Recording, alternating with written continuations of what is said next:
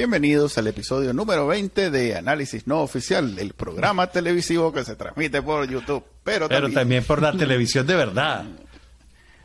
también desde hace ya un par de semanas por Ticavisión, el canal joven de Costa Rica.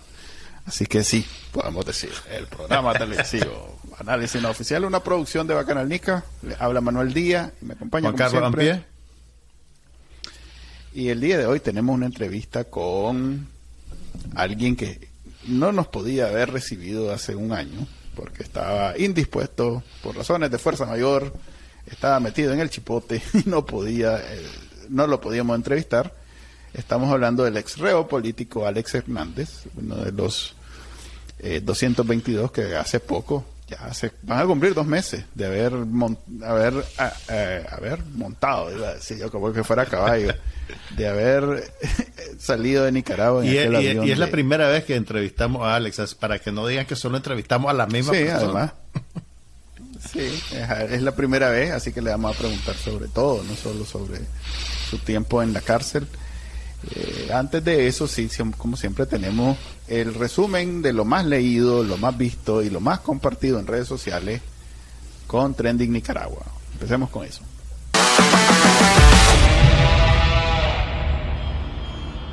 Estas son las noticias más leídas en Trending Nicaragua del viernes 24 de marzo. 100% Noticias reporta la muerte de Piero Duarte, de 18 años de edad, en un accidente de tránsito en Juigalpa, Chontales. La prensa registra el hallazgo de restos mortales en San Juan del Sur Rivas, que podrían pertenecer a la doctora Araceli Varela, desaparecida desde el 16 de febrero. Divergentes puntea con la columna de opinión Cómo y en qué momento se jodió Centroamérica, del politólogo Eliseo Núñez. Artículo 66 revela que el Instituto Tecnológico Nacional gastará más de 5 millones de córdobas para equipar el supuesto Centro de Desarrollo de Talentos, que el régimen abrirá en el local confiscado a la ONG Puntos de Encuentro. Los videos más vistos en YouTube. Expediente Público cubre la audiencia en el Congreso de Estados Unidos sobre la persecución religiosa en Nicaragua, en la cual se demandó más presión sobre el régimen Ortega Murillo. Nicaragua Actual reporta el secuestro de la doctora Aneli Pérez, miembro de la Unidad Médica Nicaragüense, perpetrado por la policía orteguista. Suscríbase a Trending Nicaragua en el canal de YouTube y la página web de Bacanal Nica.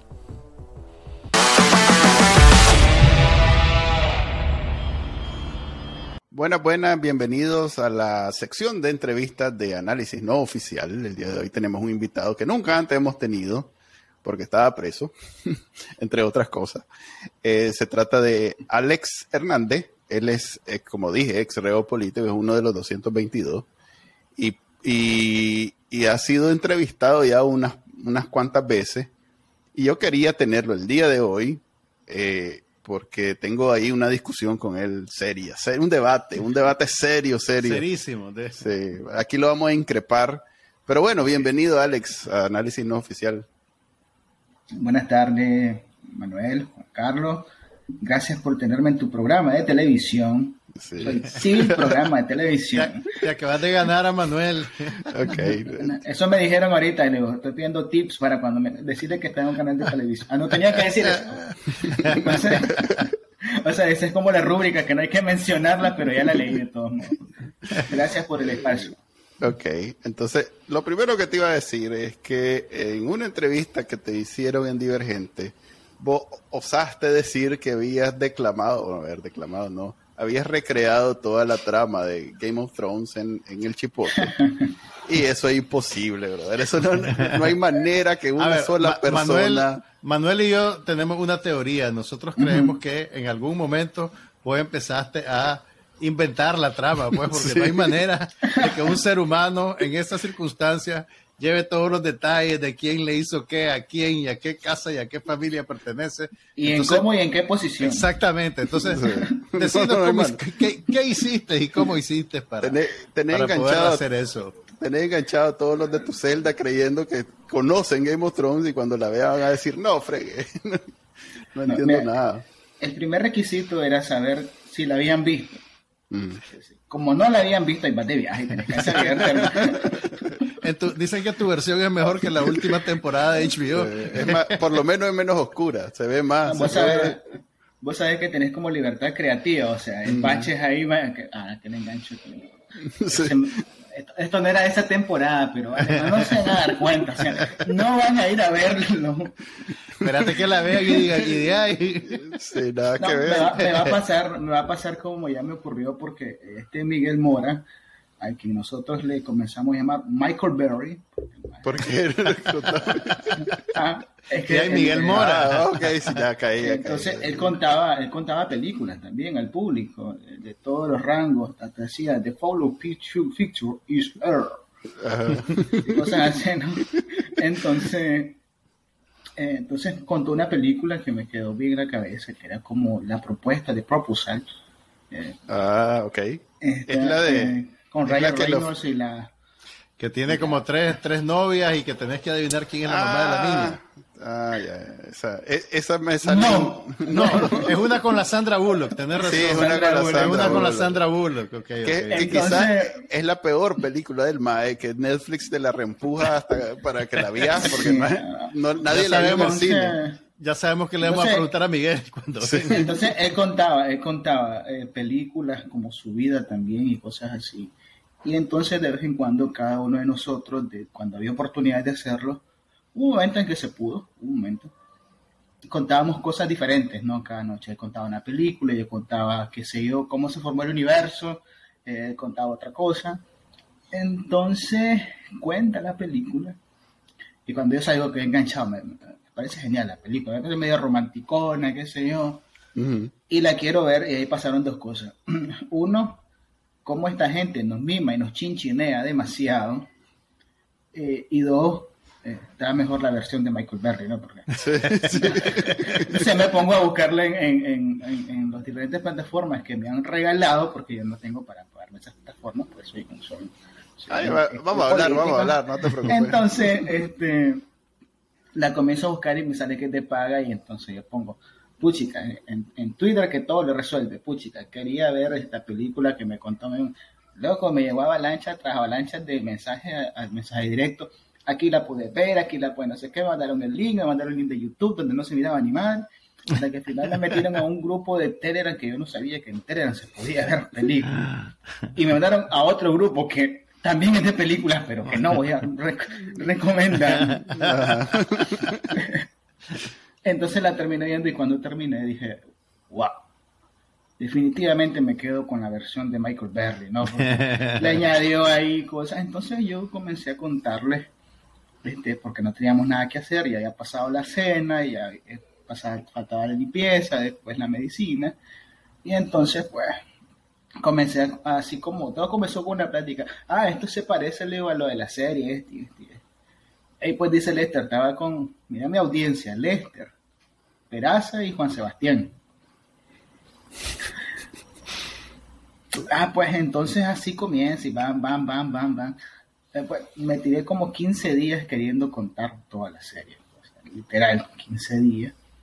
Eh, y habían preguntas como, me decía uno de los tres que voy a dejar que adivinen quién lo dijo. este, este, está aburrido eso, y no hubo tanto sexo como ayer. peraza, peraza, se fue peraza. O al día siguiente había un debate político, ¿no? De, de, de fíjate que analizando el episodio de ayer, en la mañana, recién desayunando, estas cosas nos parecen que van así, que tienen más o menos, que se relacionan con esta vaina. Y hubo un gran debate ahí, que se la, la, la realmente estaba loca, o que si la heroína iba a ser fulanita, o que por qué jodido estaban matando a todos los que parecían que iban a ser los héroes, pues porque de repente le estaba contando la vida de, de Jon Snow y de repente aparece que los puñalan en la quinta temporada y aparece muerto. Entonces queda como, no, ese era el que iba a delatar. Hay uno que delate más de cinco capítulos. Ese era el muchacho. Entonces, por supuesto que eh, había que darle su punto enriquecedor y, tratar de borrar aquellas cosas que no nos gustaban, como por ejemplo el final. Pero ahí son, son las facetas que uno descubre que que medio tiene en, en entornos como eso, y ese también es una forma de supervivencia. y ya viste la nueva, la nueva versión. ¿Cómo es que se llama, Juan Carlos? Estoy comenzando a ver la, la Casa, del, dragón. Vi que no te gustan mucho los dragones. Los efectos especiales no te convencen mucho. Es que, no, lo que, lo que me parece es que estoy con un amigo viéndole, no me gustan esos dragones, se ven falsos. no como los Te tengo una noticia. te tengo una noticia. Todos los dragones que, por si no te has dado cuenta. Por si no te has dado cuenta, los dragones son, sí, pero es que los otros, o sea, me puse yo como, mira, mira este. Este es mi serio, Leo. Y este es el de este brother. E, este más es el para que lo sacaron del Nintendo, literalmente. ¿Sabes qué creo que pasa? Que en la serie anterior te lo enseñaban menos tiempo. Ah, ok, ok. Sí, entonces era, digamos, más fácil aceptarlos, tal vez. Ahora, también. Menos presupuesto y cosas así. También. Ahora, Dora María Telles contó que vos era el, el, que tenía un talento especial para discernir la hora del día y que hasta los mismos carceleros se asombraban de lo exacto que podía ser. ¿Cómo, cómo hacías? ¿Cuál era tu técnica? ¿Cuál es tu secreto? en realidad todos adivinábamos y teníamos un rango de equivocación y yo era el que tenía el rango de equivocación menor, por así Algunas veces la pegaba y a veces coincidía en que realmente esa era la hora. Pues, en muchas de las ocasiones, pues, pero es algo que se ejercita con el paso de los días. ¿Y cómo comprobabas que, que, en realidad la pegaste? ¿Los más terminaban diciendo, sí, hombre, tenés razón o no, o no necesariamente? Al principio era porque los majes tenían un horario establecido. Mm. Los oficiales tenían un horario establecido para las cosas. Pero luego, como para enredarme, me vos en las, en las pendejadas en las que también se fijan, eh, nos descontrolaban la hora para no tener una, una idea. Una rutina. Hasta en esas cosas tontas se fijaban. O sea, a veces el desayuno lo daban muy tempranito, a veces muy tarde. el almuerzo a veces muy a las 11, a veces muy a las 1 y pico. Eh, eh, la, variaban la hora de entrada de ellos. A ellos, a los más también los sometían a periodos extremadamente largos de trabajo. En más que se tiraban, creo que 12 horas de pie fácilmente ahí. Entonces, acá verlos cómo se dormían y toda esa vaina, ¿no? Pero con el tiempo, eh, me fui acordando de, de, mi, de mis días que leía el almanaque y miraba cosas en YouTube y estaba suscrito a algunos canales de YouTube de astronáutica, el tiempo y toda esta vaina. Y más o menos, por ejemplo, ahorita acaba de pasar, estamos el 23 de marzo, eh, amanece más o menos a la misma hora y atardece más o menos a la misma hora el equinoccio eh, en nuestro hemisferio. Eh, más o menos la proyección de sombra está por aquí y trataba de, pegarle, por crear un punto, el secreto está en tener un punto fijo de una sombra y, calcular cuánto tiempo ha pasado después de ese punto fijo. En algunas circunstancias pasaban unos oficiales. Ajá, con reloj. Con reloj de aguja. Mm. Porque los relojes de, de, de, de, pantallita LED no, no, no funcionan mucho para el. Entonces simplemente me, me, los miraba cuando se les se le iba de la onda, eh, y lo que hacía inmediatamente era acercarme a la, a la, a la reja y, poner un nuevo punto fijo, pues, en función de esa hora para los próximos días. Entonces te quedabas contando los segundos ya después de eso todo el día. Sí, ah, no, eh, yo, yo hacía la gracia de, que me preguntaban, Ale, ¿qué hora es? Entonces le decía, las 10 y 27 minutos de la mañana con 35 segundos. como que la hora fue patrocinada por leche con avena, dos vinos. y, nadie hacía negocio porque, pues, No, no había, no había la posibilidad. Eh, para hacer negocio necesitas por lo menos tener la, capacidad de transar con algo y... No había nada. Muchas películas, Manuel creía que estaba con cigarros y cosas así como en la película. En la modelo sí, en la interior carceliada sí, transábamos con cigarros, era la moneda de curso legal, eh, pero en el chipote nuevo no había capacidad, porque primero no había mm. cigarros y después no había cómo conectar con los demás, ¿verdad? Este, cómo pasarle algo.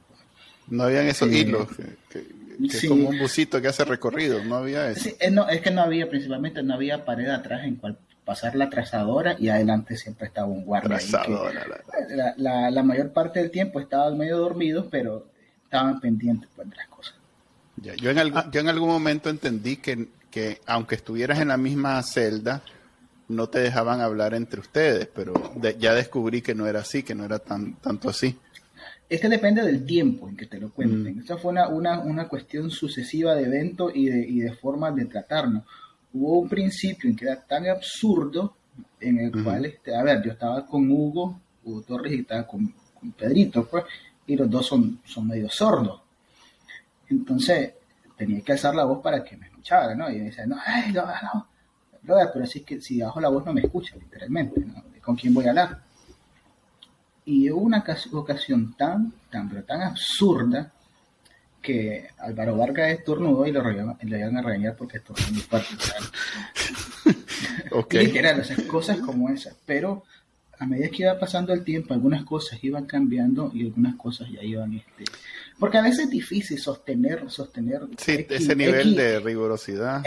en algún momento me decía Torres, se le va a olvidar, y se le iba la chaveta, pues ya comenzamos nosotros ahí a, escamoteado, y después se daban cuenta que, que se quedaron dormidos, una vez le, encontraron a un brother dormido, y lo jodieron a todos, pues inmediatamente, porque ese maestro se quedó dormido, no solamente jodieron a los otros cuartos, sino que a nosotros también porque volvieron a ponerse más rígidos. Eran, momentos X a lo largo del tiempo. ¿Tenés idea por qué de pronto al comienzo eran más fuertes? O si, si eso tenía que ver con algún jefe, pues que algún jefe era, no sé, más chaulinista, le decían en los 80, más chaulín. O eran indicaciones que venían de arriba, que no sabría decirte al principio por qué eran más fuertes, pero sí porque al final eran más blandos. Al final, lógicamente, porque ya sabían de alguna manera en que nuestros días eh, ahí iban a ser mm. eh, no tan largos y lógicamente, a, ver, eh, los oficiales que están ahí no son tontos, no son tontos. Y si algo están seguros es que algunos de los personajes que estaban encerrados con ellos, en el futuro iban a, o van, algunos, no sé, todos, a, tener algún puesto de, poder o de alguna manera pueden incidir en su vida. Y lógicamente vos no vas a querer quedarte de, enemigo a muerte de todos aquellos, sobre todo cuando vos sos un raso. Sí, sí. Cuando vos sos alguien eh, así, entonces eh, y eso lo, vimos y, lo hacemos evidente porque el mismo patrón ocurrió en la modelo en el 2019 cuando íbamos a ser liberados y comenzaron a tratarnos ahí compañitos de seda, dejarnos pasar juegos, qué sé yo, etc. Ah, y ahorita con darnos visitas, casi cinco visitas en dos meses, después que no recibimos ni una sola en tres meses, este, y llegar a preguntar que cómo estás, eh, ¿estás bien? Te pasaron tu agua, te pasaron tu jugo, que no sé qué. Entonces es porque obviamente hay una directriz de arriba de decir Y nosotros también supimos como saber que algo estaba ocurriendo afuera por cuando nos trataban. Porque si algo, si algo no saben hacer estos tipos es no ser reactivos. Que siempre que algo que no les gustase ocurría, lo externaban adentro. O sea, de repente estábamos ahí medio medio y de repente venían y que nos, nos reducían la comida, que nos dejaban de dar la, la, comida que nos daba una vez, una semana y pico, nos pasaban dando solo arroz, frijol y, y y cosas así. Y nosotros sabíamos que por ese comportamiento algo estaba ocurriendo afuera. Y ya luego, cuando al fin había visita y nos contaban las cosas que me habían pasado, caíamos en cuenta de por qué tal reacción adentro. Entonces, si de repente comenzaron a a, sacarnos, a, agarrar la comida y tomarnos fotos con la comida. Y era un plato así, el gran barco de pollo, carne, aguacate, ensalada, no sé qué, barambambán, un gran vaso fresco que nunca te lo daban. Y te están tomando fotos y no sabes por qué, entonces lógicamente algo está ocurriendo o va a ocurrir afuera. Y en efecto así ocurrió porque después nos llevaron a presentar a, allá a los juzgados a, dar una, lo que yo llamo que fue como una prueba de vida ante alguien, ante quienes, no sé. Pero querían presentarlo y esos días nos sacaron más tiempo al sol, eh, o sea, querían en una semana quitarnos lo pálido y quitarnos lo flaco. Ya. Pedir una respuesta hacia alguna acción externa. Porque el, jefe siempre fue el mismo, los jefes siempre fueron los mismos, la jefa de área siempre fue la misma jefa y, tuvo diferentes rangos de comportamiento entre el día uno y el día último. El día uno era una... Y el día último pasó como que lo voy a extrañar, chicos. Como sabes, como, como, la directora cuando está viendo que se van a salir del bachillerato, o sea, que todo, de primero a cuarto, año y medio fue un desastre, pero ya en los últimos, ay, mis niños, ¿sabes? Ah, ok, sí, ok. Qué, qué, ilusión, qué inocencia de parte de esto, de esta gente que creen que que, que, los va a recordar con cariño. Ajá, que, de pronto ¿Qué pasaba cuando, cuando te cambiaban de celda y te cambiaban los compañeros de celda, digamos? ¿Te sorprendías de ver a alguien que no sabías que estaba ahí? Eh, básicamente nos rotaron en el mismo módulo, a la mayoría. A otros se lo llevaban de un módulo a otro, pero son, son en, menor cantidad. Por ejemplo, movieron de, de un módulo a otro a Max él sí pudo estar en contacto con otras personas de otros módulos diferentes a las nuestras. A Miguel, a Miguel Mendoza, que lo sacaron de la pequeña, donde estuvo un buen tiempo, y lo mandaron bueno, a otra más, no tan pequeña, pero igual de encerrada junto con otros cuatro. Entonces su rango de interacción con personas fue menor que aquellos que estábamos en celdas semiabiertas con, con, con X de personas. ¿Tú siempre tuviste compañeros de celda? Siempre tuve compañeros, este, por lo menos uno más, y en una ocasión estábamos un gentío, pues, que estábamos cuatro en la misma celda, pues, era un gallinero, pues. Eh, a veces decía, pues, la gran puchica, que tomar y no me dejan dormir, pero, este, porque hay cosas que pasan, ¿no? Pero, eh, el objetivo de cambiarnos, yo creo que era como para lo mismo, ¿no? Resetear el nivel de, de, de, de convivencia que ya tenés con X personas, pues, porque miran, eh, estar con una persona cuatro o cinco meses ya crea un nexo y, cosas así, porque siendo franco, hasta ese momento fue cuando nos conocimos todos. Pues, una cosa era saber quién era fulanito de tal porque lo mirabas en la reunión, porque, eh, porque nos tirábamos merengue en los Zoom, porque eh, lo mirabas en la noticia y decía tal cosa, este, pues la 100, ¿cómo va a decir eso? Y, lo, lo conocía de, verlo, de saber que el personaje, pero fue hasta en la celda que lo conociste realmente, que le gusta, que no le gusta comer, a qué hora se duerme, a qué hora se levanta, qué cosa le hace daño, qué cosas lo molestan, eh, si es una persona insoportable o si es una persona buena gente, o si, o si, o si una familia linda o es un desgraciado. Todas esas cosas las comienzas a ver hasta ahí y entonces creas un nexo de convivencia con las personas y de repente estás caminando, hablando con él, viene un, un un tipo, y dice, agarra tus cosas, y, o sea, en, eh, vas a empezar de cero con alguien. En un minuto te abstraen de ese, de ese lugar, y ahora, ¿con quién voy? O sea, madre, te jodió mucho habla, la que me manden allá, o, la que me manden con este, pues, estar cerca te, tocó... quitaban de donde, donde, donde estaba más o menos fresco y me mandaron hasta el módulo, hasta la celda del último, donde había un calor insoportable y estaba bien oscuro, ¿no? Eh, y, y, entonces todo eso te, te, cambia y te obliga a resetear tu, tu, tu, tu dinámica del día a día. Te tocó acompañar a Hugo Torres en sus últimos días. ¿Qué, qué, qué te queda de esa experiencia, digamos? ¿Qué herencia te dejó Hugo Torres? Eh, la más evidente es el físico que hoy me gasto. Ah, era entrenador personal de... Era un, empecé de entrenador personal, yo llegué muy obeso, muy gordo, ¿no? o sea, pesando 190 y pico de libras. ¿no? les hacía el chiste a los brothers de que lo único en lo que se ponía de acuerdo a la oposición era en el menú. Ah. literalmente todos estábamos hermositos, todos, todos. Ahora que no me diga que no, todos.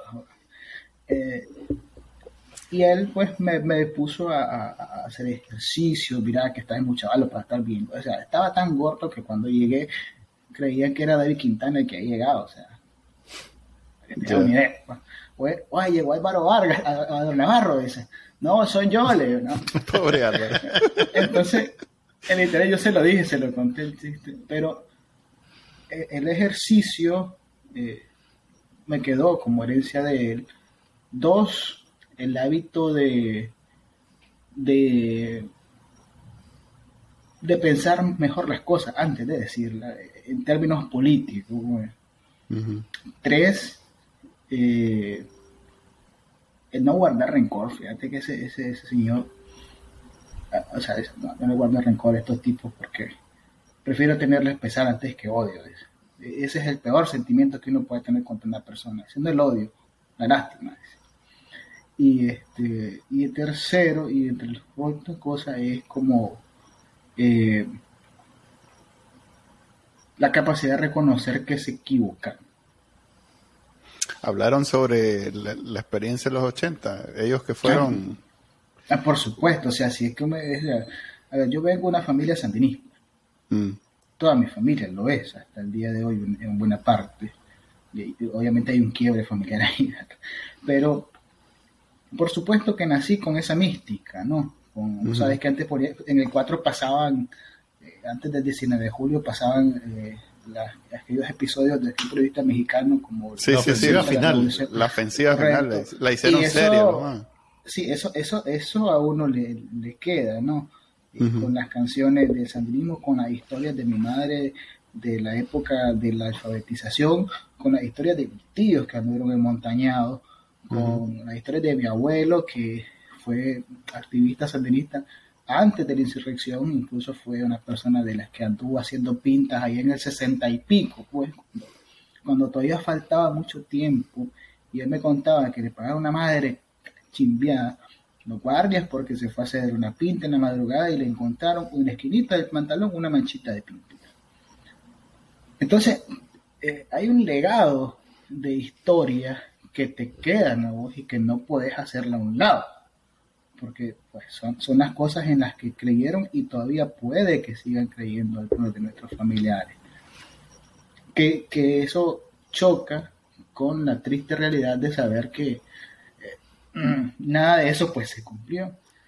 y en mi tiempo, en el 2017, que es cuando me salí definitivamente de Frente Sandismo, no en el 18, en el 17 yo dejé de ser de frente. Eh, por algo que yo llamé como una epifanía ciudadana, este, esto no es lo que quiero para mí, pero te quedan las nociones de esa historia inconclusa, porque solamente se te cuenta y te transmiten las partes que les conviene, no la parte que no, que no, que no conviene saber y que es la que no está escrita oficialmente en los libros, ni, ni la que se refleja oficialmente eh, Ahora mucho menos, pues, porque ahora no hay nada de historia en, la, formación sandinista, no hay nada, no hay nada de formación política ni de ni nada de sandinismo. Si no había en aquel entonces, mucho menos ahora. Entonces, cuando yo llego, yo me encuentro con un personaje. Y por supuesto que entro a, preguntarle cómo fue, cuénteme Chema Castillo, cómo fue la, toma del palacio, cómo fueron sus, sus chorrocientos años en la montaña, porque él me dio cuenta que me contó que no se daban cuenta de que había otras tendencias sandinistas porque él andaba en la montaña. Eh, básicamente pasé, pasé huyendo todo el tiempo en la montaña mientras se gestaban otras cosas en el país. ¿Qué comió? Si comió mono, si no comió mono, si le dio pesar matar a uno, si le dio pesar matar al otro. Me contó lo que para él fue la traición orquestada a Carlos Fonseca. Porque a Carlos Fonseca lo trajeron a matar, eso lo trajeron, porque muriera, porque no lo querían vivo y cosas así. ¿Y quién dice él que fue eso? La los terceristas, los Ortega o quién?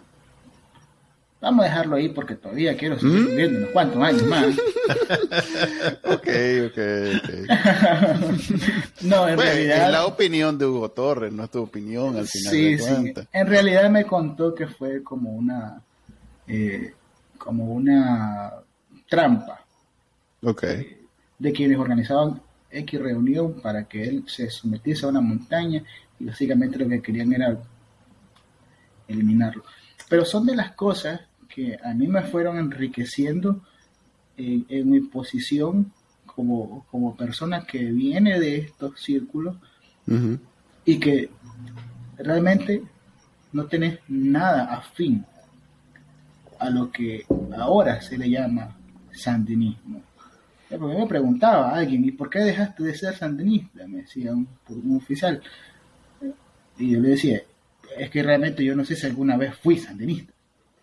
Y yo tampoco le pregunto, y ahora le pregunto, ¿y usted fue usted es sandinista? Ajá, ¿qué es ser sandinista? obedecer todo lo que dice, ah, pues entonces, ese, definitivamente si ese es el mismo, yo no soy sandinista. ¿Te dijo obedecer todo lo que dice el comandante? Hacer todo lo que dice el comandante. Pero eso es ser sandinista. A ver, ya nos metimos en una discusión. bueno, pues, pero cosas como esa, eh, yo las tomo para, porque vos sabes que todo lo que tomas no tenés que tomártelo a, a, sino pasarlo por el tamiz, en el, en el colador necesario del, del, propio criterio, y del sentido común y, y, también del propio análisis personal, porque hay cosas que, que, que, todavía podrán creer como válidas que yo realmente ya no las asumo como tal.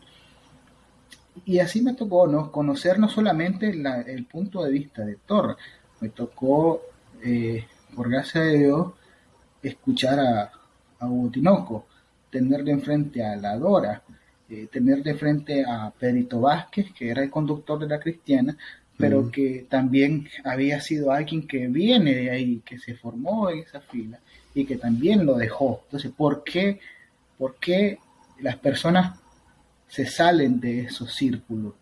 De las personas que hoy no eran este, del círculo sandinista y que ahora estaban en la, en la, en la acera de oposición también, pero que tenían algo que reclamarle o que, o que, o que haber perdido en su vida en aquellos momentos. Y también los puntos de vista más profundos de un Medardo, de un Félix, de un Juan Sebastián, de un Lester, porque eh, todas esas cosas te, llevan a un punto en común. Todos queremos exactamente lo mismo, nada más que no sabemos cómo decirlo. Pues, y no queremos aceptar lo que todos queremos lo mismo, o, tal vez lo aceptamos, pero no nos aceptamos a todos para conseguir lo mismo. Entonces, no es solamente lo que dijo Torres, es también lo que dijo la otra parte, es también lo que piensan los, chavalos y los jóvenes, y es también eso, cómo lo, lo, amasamos para que confluya en... Ahora, ahora se está usando mucho una estrategia común, una estrategia común, bueno, vamos a usar la palabra, una estrategia común. ¿Cómo la amasamos para que eso confluya y termine siendo una estrategia común? Ahora, eh, sin que terminen exacerbándose nuevamente las cuestiones de que vos sos este, de que de allá, que ahora se Hablando, hablando de eso, vos, eras parte de la unidad azul y blanco, ¿verdad? Cuando te echaron preso. ¿Estás incorporado en la unidad azul y blanco o ya no existe la unidad azul y blanco? Si existe y simplemente estás ahorita tratando de retomar tu vida, lo cual es perfectamente válido, no lo tomes como una, un reproche aquí de, ¿Y por qué no? ¿Cómo está? En realidad estoy en nada. Ok. O sea, soy parte de... pues es que es difícil que a uno no lo, no lo metan en, bloques, ¿no? Como, Y a mí no me gustan eso. Uno de los 222. Ahora, una, es verdad, es, verdad, es verdad, pero este eh, yo en, ese entonces, en el 2021, cuando fui capturada, estaba como miembro del Consejo Político de la Unidad Nacional y también en la, en, la dirección de, organización de la coalición nacional.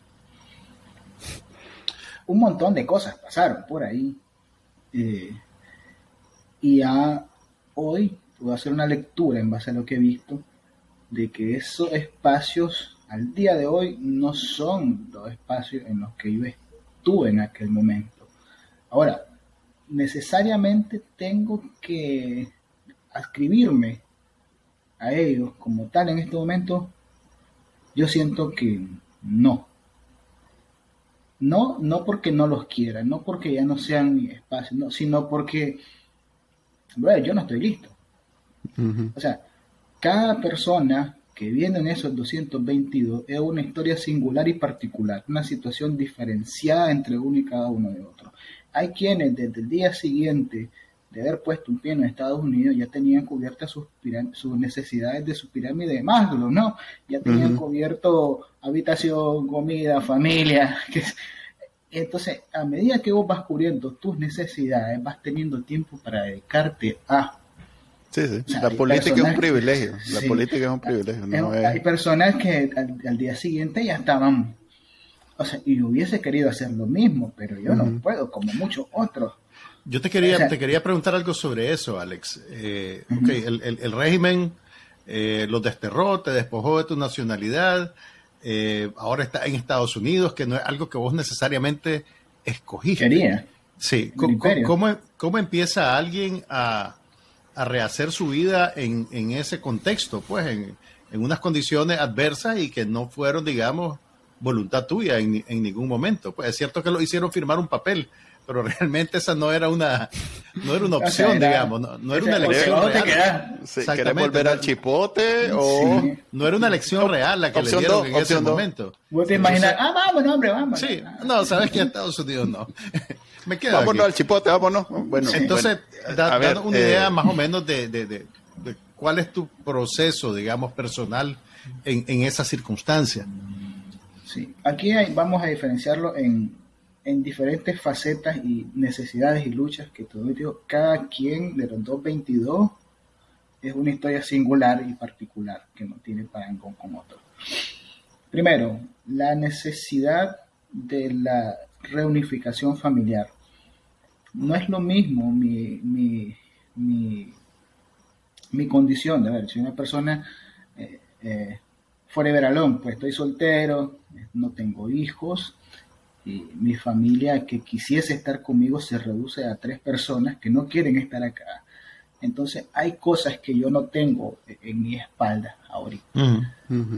Entonces de ahí vas teniendo este, cargas eh, eh, emocionales desde el momento que, te montas en el avión, pues, porque eh, no es lo mismo despedirme de un hermano, hermana, que sabe que te va a decir, bueno, Robert, andate a decir, ala, aquí se quedan mis, dos hijos chiquitos, mi, Entonces ahí ya trae eh, cargas diferenciadas entre las personas que están en una misma situación.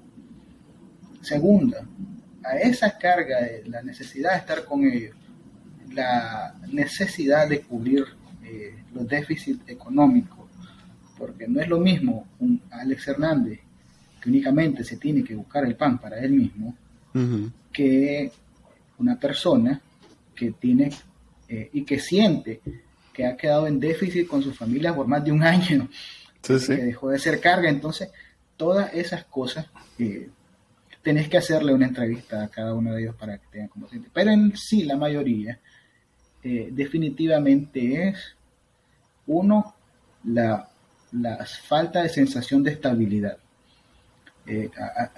yo llevo básicamente ya casi vamos por cinco años ahorita, en, abril, casi cinco años que no estoy en un punto fijo. He estado en el tranque, me tuve preso, me fui a Costa Rica, me regresé, anduve en casa de seguridad, este, eh, yendo y viniendo, otra vez preso, ahora estoy aquí, ahora estoy en una casa, me tengo que estar en otra, todo eso, eh, la, falta de sensación de estabilidad eh, no te permite transmitir estabilidad a los otros tampoco. Eh, la falta de garantizarte ser vos mismo tu proveedor no te permite proveer a los demás de ciertas cosas que tal vez pudieses hacer.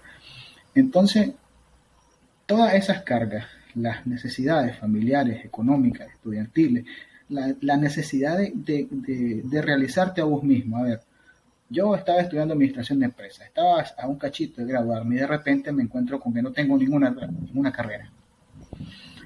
No tengo nada. Entonces, hay una necesidad, en mi caso personal, de realizarme. Y también tengo una demanda personal de seguir empujando la carreta, pues, este, pero, pero una carreta que sepa para dónde jodido va, ¿verdad? No, que va ahí eh, en bajada ahí, este, Móntense todo, móntense todo, móntense, y, vamos bajando a que no nos guste y no sé qué. Entonces, todo eso se tiene que poner eh, darle temporalidad a las cosas. O sea, mi, mi participación, mi involucramiento en la, en la nueva etapa de lucha, que es la misma lucha, no es una nueva, es la misma lucha, una continuidad de la Va a depender de qué tanto y qué tan pronto yo me estabilice fijamente y económicamente. Pues no, no todos somos rockstar azul y blanco que ya tenemos la vida resuelta. Sí. ¿Y, te, ves viendo, te ves viviendo en Estados Unidos? ¿Te ves moviéndote a España? ¿Cuál es? ¿Tenés idea de qué, por lo menos, qué te gustaría hacer de las opciones que tenés?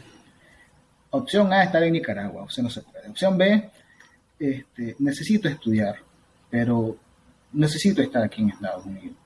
Pero Estados Unidos me encierra en Estados Unidos. El parol me tiene encerrado en Estados Unidos. Si tomo la ciudadanía española, que ya yo fui uno de los que llené el formato para... Si tomo la ciudadanía española, tendría que quedarme aquí, o sea, oírme, pero este, cambie el estatus.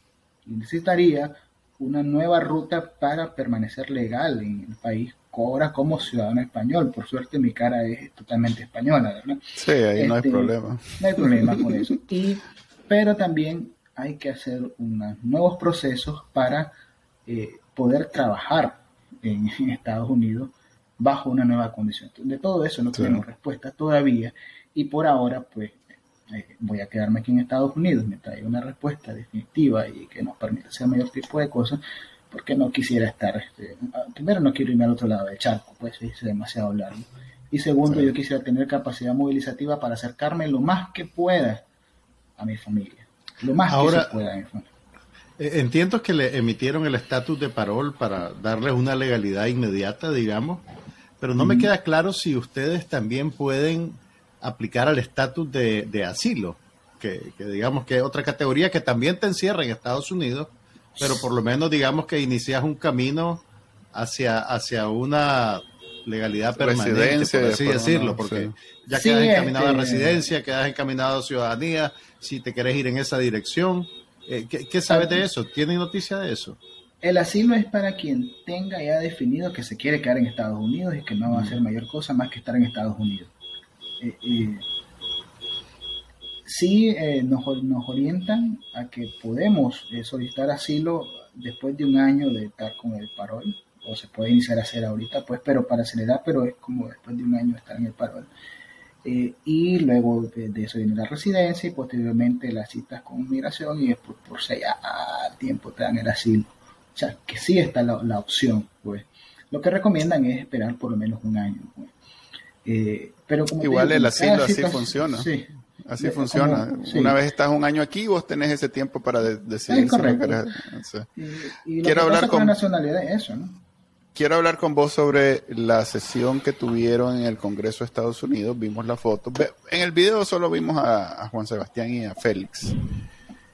Eh, pero sabemos que andaba un grupo. Eh, te vi a vos, vi a Joel, de Mentes Libres. Este, pues vi, un grupo. Entonces, eh, esa reunión, eh, ¿cómo se da? ¿Los llaman? ¿Les dicen? ¿Quieren venir a dar su testimonio? Eh, a, invitación abierta a los 222 y los que viven cerca y los que van a hablar son los que llegan. o, hay un grupo VIP del que si tiene el, línea directa con el Congreso y entonces dice, Mira, ahí voy, estás en silencio, Juan Mira, ahí voy a llegar, Ya les hacen la bienvenida y les hacen, les contratan las boquitas con, la catering y eso. La verdad que no, no, no, no, me han permitido hablar sobre el grupo VIP que tenemos acceso a. Ah, ¿Qué hacemos para que le den chance a Manuel? no, ya estoy en el de los 94 y déjale. Ya, ya. ¿Qué, ¿Qué, más quiere? Pues entre los expatriados. Pidas mucho tampoco. Entre, no, para serte franco, a ver, ¿cómo estaba Alex Hernández ahí? Ah, soy amigo de Félix, me invitó a que lo acompañara, era una audiencia pública, cualquiera puede llegar. Okay. Eh, ¿Quién invitó a Félix? Ahí sí ya no sé. Ah, ¿Quién, invitó, a Félix, a Juan y a la otra señora y a la bancallar? ¿Quién nos selecciona, pues? No sé, porque yo no soy un rockstar azul y blanco, no estoy en eso. Ahora Manuel le va a decir a Félix, Félix, invítame, Félix, Félix, avísame. Sí. Entonces a mí me dijo, Félix, mira, brother, tenemos rato de no vernos. Eh, también Juan, tenemos rato de no vernos, somos muy buenos amigos. Este, voy a estar en el Congreso, vamos a hablar ahí, poner esta situación, este, y, si querés llegate. Bueno, va a haber comida. No, lamentablemente había más comida en los eventos del Holiday que aquí. Entonces, nos vemos en el Starbucks X, a una cuadra del Capitolio, y, de repente yo pensé que solo iba a ir, pero después me di cuenta que no era especial, porque andaban un montón. Entonces, ahí fue donde le dije, y de ahí, y de ahí. Y, yo estaba esperando mi cafetito, ¿sabes? Ah, pero, pero no, o sea, si, si salía, pues, una audiencia pública, literalmente cualquiera podía llegar y los que llegamos son los que estábamos en, la zona de cercana a Washington, ya sea en Maryland, en Washington mismo o en Virginia. Pues. Ya. estoy como maduro. ok, entonces lo que vimos ahí en la conferencia, ¿cómo llamar? En la sesión. Audiencia. Eso es lo que fue. Pues. Audiencia. Eso fue, una audiencia pública. Eso fue lo que fue, pues no, no es como que es solo una parte de lo que vimos nosotros y sucedieron más cosas. Eso es. Ahora, ¿qué tan vinculante sea eso para futuros procesos? Eh, y mm, no estaría claro todavía. Te digo, yo no soy de, de, del bloque de VIP, este, mm. Rockstar, mm. ahí ando ahí medio chapiollito ahí tratando de arañar qué información obtengo, pero sí este necesario para seguir evidenciando y exponiendo las cuestiones del régimen, por supuesto, que si todos los, foros a los que se pueda cubrir, pues bienvenidos sean. ¿Qué tan vinculante fue eso? Eh, no lo sé, pues qué tan, yo, tengo entendido que esas sesiones son sesiones informativas, digamos, para los congresistas y los senadores, donde les dan insumos para tomar decisiones, pues cuando ya eventualmente quieren hacer cosas operativas. La María Elvira, María Elvira Salazar. Está bien, Salazar es alguien que está bien informado, pero más de alguno ahí se llegó a dar cuenta. Claro, sí, eso, eso, pues, pasa, pues, porque no, no todos están interesados en las mismas cosas, digamos. Sí. E, es correcto, pues. Eh, eh, eh, la política en Estados Unidos, sobre todo la ley, la de los diputados, para decirlo de una forma genérica, es una constante elección en donde tienen que estar en función de sus electores, lo cual tiene sus desventajas y ventajas, pero una de las desventajas es que se deben casi que por completo a, los que los eligen y los que los financian. Entonces pasan constantemente en esa dinámica y no necesariamente viendo al mundo y viendo más allá de, su, de esa realidad. Pues. Si tus electores no, no tienen un interés particular, Así el tema no te interesa. Pues María Elvira Salazar, como representa la Florida, donde hay muchos nicaragüenses naturalizados, eh, hay mucha diáspora que ahora vota, eh, obviamente tiene que tener en el radar, pues apartando que tenga cualquier afinidad y simpatía por los nicaragüenses, también es, digamos, un condicionamiento político para cualquier persona que quiere ser senador o congresista del, del estado de la Florida, pues. Probablemente así sea la cosa. Ok, y entonces en el futuro, aquí siempre le preguntamos a los políticos, yo sé que vos estás en este momento en otra etapa, pero ¿cómo ves desarrollándose, cómo ves solucionando el problema?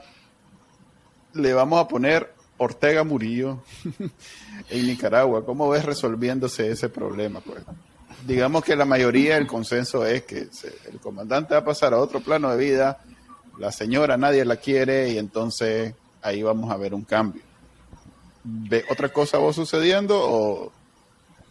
Sí, tristemente, y eso es triste y penoso, la, las mayorías, las esperanzas están puestas en que la naturaleza haga su trabajo antes que nosotros, lo cual es sumamente triste, engorroso y penoso y, y, arrechoso y todo lo que termine en oso esperar a que la naturaleza haga su trabajo me parece que es el mensaje que menos quisiesen escuchar la, inmensa mayoría de los nicaragüenses. ¿Por qué? Porque eso sería como resignarse a que ninguno de los actores, sectores o factores alrededor de lo que ocurre en Nicaragua es capaz de hacer ningún tipo de incidencia. Inclusive aquellos que los rodean a ellos mismos. Descartar la posibilidad de que haya algún tipo de, eh, bueno, que estamos cada vez más lejos ese, ese escenario, de que haya algún tipo de, erupción eh, o irrupción entre sus filas que lo haga colapsar tal y como así, eh, es descartar la posibilidad de que exista algún tipo de alzamiento popular que pudiese nuevamente poner al régimen en, en jaque, es descartar de que milagrosamente pueda ocurrir un, otro pacto providencial entre la oposición nicaragüense, como la que ocurrió allá, entre conservadores y, liberales allá para la guerra nacional, y que logramos de alguna manera eh, reconocernos mutuamente, confiar entre nosotros mismos, establecer líneas precisas y específicas de acción que dañen realmente al régimen. Pues no solamente demandar más presiones, demandar más acciones, seguir denunciando, que eso es válido, es muy válido, ¿verdad? Bien, yo lo hago. Pero, ¿en qué quisiese estar yo ahorita? Eh, ¿Qué podemos hacer realmente? Eh, seguir pensando en que la naturaleza haga su trabajo es realmente reconocernos como incapaces. Pero entonces, no reconocerlos mutuamente, pero... Estamos de acuerdo, pero entonces, ¿qué hay? ¿Qué, se puede hacer? ¿Qué, cuál es el plan? ¿Cuál es la estrategia común? Mira, lo primero, los primeros presionados, los primeros que han de tener presión más antes que el régimen, aunque hayan de serlo mutuamente, somos nosotros mismos la, oposición organizada. Ya, ya hay demasiado, pues, por así decirlo, ya es demasiada, la palabra es pendejada, ya es demasiada ida y vuelta, ya es demasiado hacer corralitos, que me preocuparía que se comiencen a hacer corralitos, ¿no? Vos sabes, este mi grupito, este mi gentita, este no sé qué, esto lo agarro, lo traigo aquí. Ahora precisamente está hablando temprano y decía esta muchacha de Nicaragua Investiga, ¿cómo se llama? Que Jennifer Ortiz. Jennifer Ortiz. La urgencia, urgencia de que la oposición se organice como tal. Y yo le decía que esa organización requiere tiempo. Y ella decía, no tenemos tiempo. Entonces, si hacemos las cosas así a priori, entonces vamos a hacer otra equivocación y lo que no queremos es equivocarnos. Pero ¿Cómo se pueden juntar esas voluntades? Yo, yo sé que le estoy respondiendo con una pregunta a las preguntas que me están haciendo, pero es porque precisamente me, le daría yo un millón de dólares al opositor ahorita que me dijera cuál es la respuesta. Pero yo sí, te puedo dar la respuesta. la vez pasada aquí con, con ah, ¿cómo se llama? Te enjaranaste, te enjaranaste. Comencé a hacer cuenta porque la vez pasada Aquí estuvimos hablando sobre presidente. En, pagos pequeños a, a bono suave.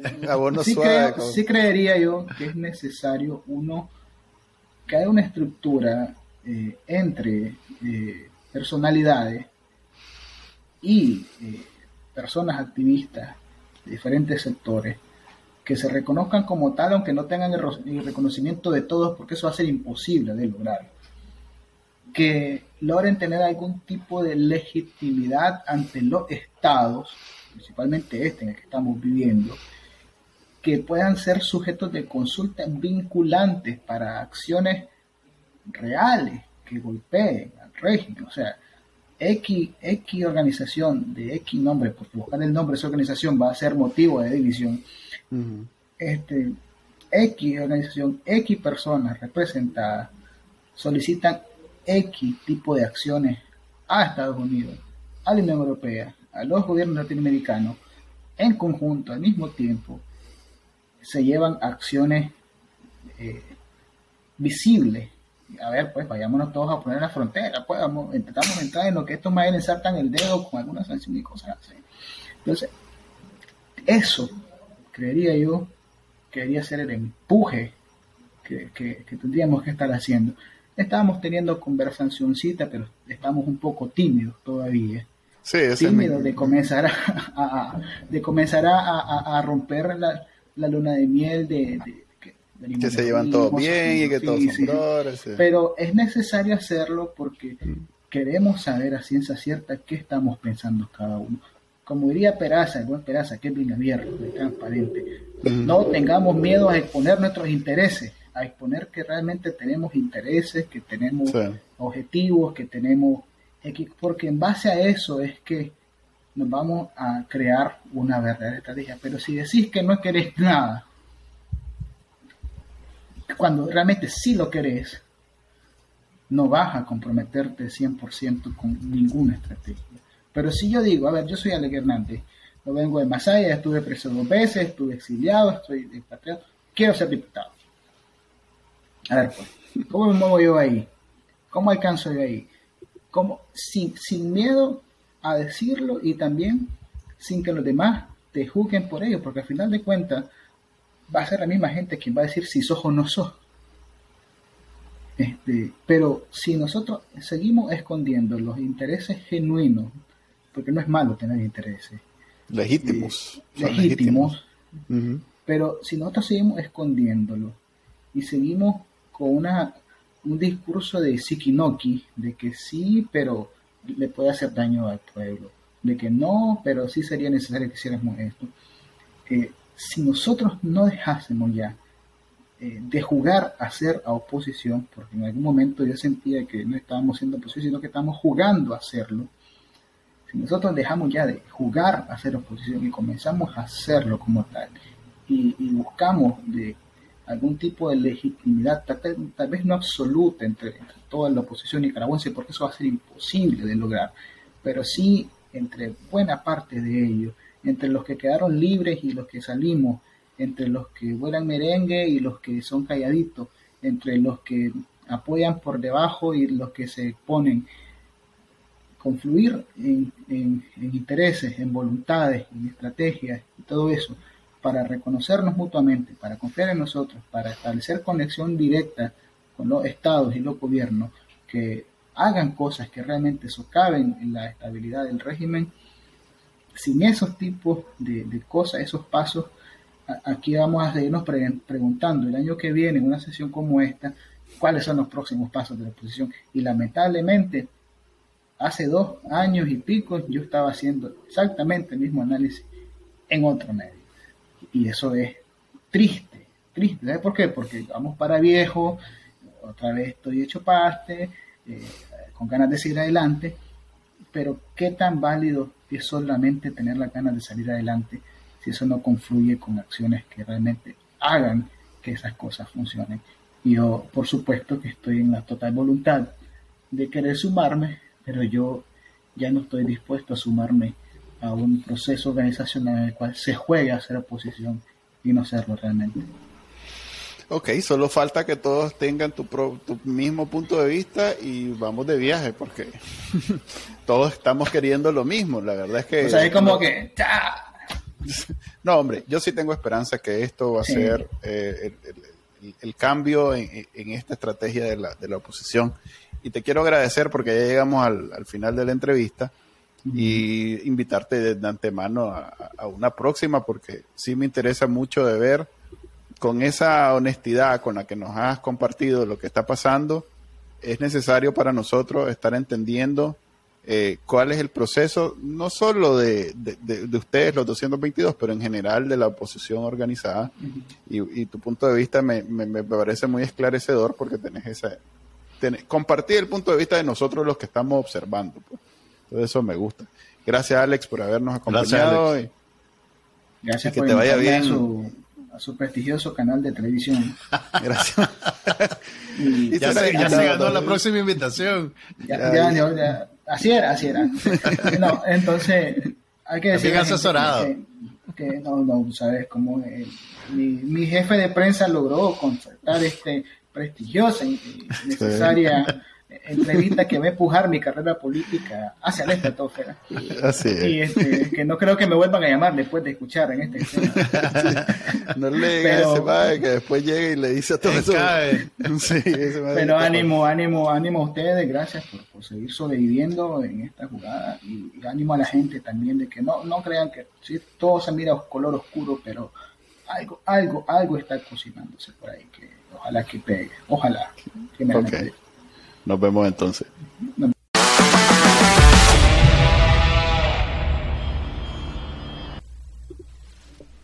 Pues bien, esa es la entrevista con Alex Hernández, ex político. Ojalá lo podamos tener nuevamente en el futuro. Creo que nos aclaró muchas cosas que, teníamos duda y que daba un poquito de pena preguntar a los, como dice él, a los rockstars del azul y blanco que hemos tenido últimamente. Eh, Estamos ahora en la sección del IPEGUE. La gustada sección.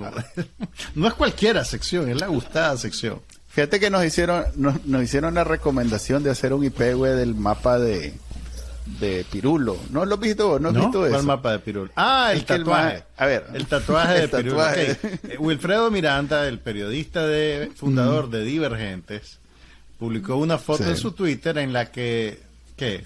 No fue en su Twitter, fue en Instagram. Yo lo vi en Twitter. Sí, no, fue en Twitter, pero que el tatuaje pues no es necesariamente el mejor, el mejor, la mejor representación gráfica del mapa de Nicaragua. Pirulo, vamos a ver si tal vez podemos poner la foto. Pirulo tiene en, nosotros le decimos Pirulo porque, porque somos brothers. Así se pone y así, él. Y así se firma él. tiene en su brazo tatuado el mapa de Nicaragua y entonces él hace un comentario pues de que ¿Cómo me van a quitar? ¿Cómo voy a dejar de ser nicaragüense si ando marcado en la piel o algo así, verdad?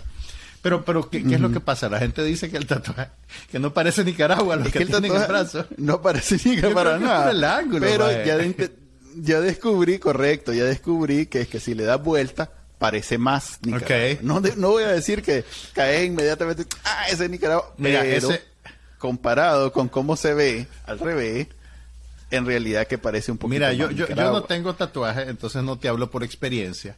Pero creo que ese es un problema de, tatuarte partes del cuerpo que tienen mucha movilidad. Pues si el maestro se lo hubiera hecho en la espalda, pues la espalda siempre la va a ver a como es, pues, a no ser que esté patas arriba. Pero no, no, no tenía yo noción de que había controversia. A veces la quería. De que había controversia. Sí, no hay.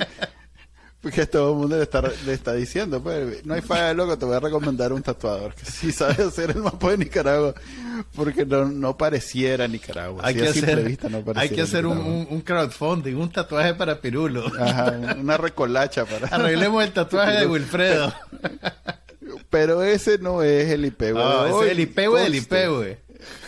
El IPW del IPW, pero el IPW de hoy es un videito que publiqué yo en Twitter, que en realidad es un fragmento de una noticia de esas que salgan, que sacan los, los a ver, los, los medios del poder ciudadano, que uh. son, eh, es el seudónimo que le han asignado los Ortega Murillo a sus negocios Aparato de propaganda. Eh, pues sí, pues pero es el negocio de la familia. La, la vieja le dijo a Daniel Ortega en algún momento, mira, comprame 10 canales. Para chaval, mundo para canales. sí, todo este poco de vagos que no saben hacer nada, ya los ponemos a, administrar un canal. Entonces ya los puso, tienen 10 canales. Pues. En uno de ellos sacaron la noticia que, bueno, a ver, es un poquito más largo de lo que lo queremos, pero vamos a hacer el resumen. Eh, un grupo de pastores evangélicos se organizó y firmó una carta pastoral en donde critican, condenan las declaraciones del Papa Francisco al medio este argentino Infobae, Infobae en donde comparan a Daniel Ortega con Hitler y a la dictadura de Nicaragua con la dictadura esa odiosa guaranga. Y además de esas comparaciones, el Papa le dijo guaranga al comandante. Así, entonces, estos pastores se, organizados quién sabe se organizaron una tarde, pues, dicho. vamos, a, vamos a firmar una carta, va a haber un refrigerio. Así es, pero estos señores quieren vendernos una aparente institucionalidad donde según a ver e, esto es lo que ellos quieren que nosotros creamos que hay toda una organización bien estructurada de pastores evangélicos que es similar o equivalente al Vaticano a los católicos a la estructura de los católicos en esta, en Nicaragua y que entonces ellos son la contraparte eh, casi equivalente, pues es como cuando vos decís yo soy lo mismo que quieren, pero quieren presentarse como el equivalente evangélico de la conferencia episcopal. Pero hasta donde sabemos nosotros que no somos expertos, la iglesia evangélica es completamente descentralizada. Entonces no existe, hasta donde yo sé, corríjanme si me equivoco, un equivalente a la conferencia episcopal.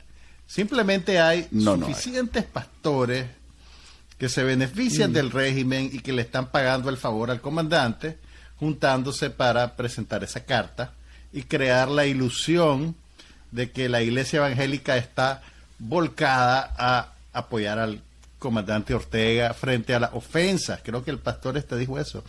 Ofensa, grosería, lo que dijo. del que le dijeron al comandante. Voy a poner, voy a poner el fragmentito ahorita para que lo vean. A ver, con la magia de la televisión. Queríamos referirnos a las palabras del Papa de los Romanos, que fueron muy groseras hacia nuestro presidente, hacia Nicaragua. Un líder mundial no debe de promover el odio ni la guerra. En Nicaragua en Nicaragua se está buscando, se ama la paz, se promueve la paz y se practica la paz. Por tanto, eh, esas palabras fueron palabras insultativas y golpeantes para nuestro gobernante. Ok, eh, eso que dice, a mí lo que más me golpeó de todo su mensaje es que dice insultativa y golpeante. Golpeante. Los cuales, irónicamente, ninguna de las dos son palabras. Irónicamente te golpeó los oídos cuando diste insultativa y golpeante. Exactamente. Mm. O sea, el maje trata de vender toda la institucionalidad que no existe con un par de palabras según él para resaltar aquello del idioma eh, lenguaje formal lenguaje formal rimbombante sobre en fin dos palabras que no existen en el español. Ese intento sí valió el refrigerio que le dieron. y la señora, hay una señora también ahí que, que, también dice que, que, como doña Rosario es buena gente, entonces nosotros tenemos que apoyarla porque es ah, O sea, digamos que no es necesariamente la, la, prepararon mejor para salir en televisión. No es un argumento así como bien convencido, convincente eso está a nivel de la señora de la ruta.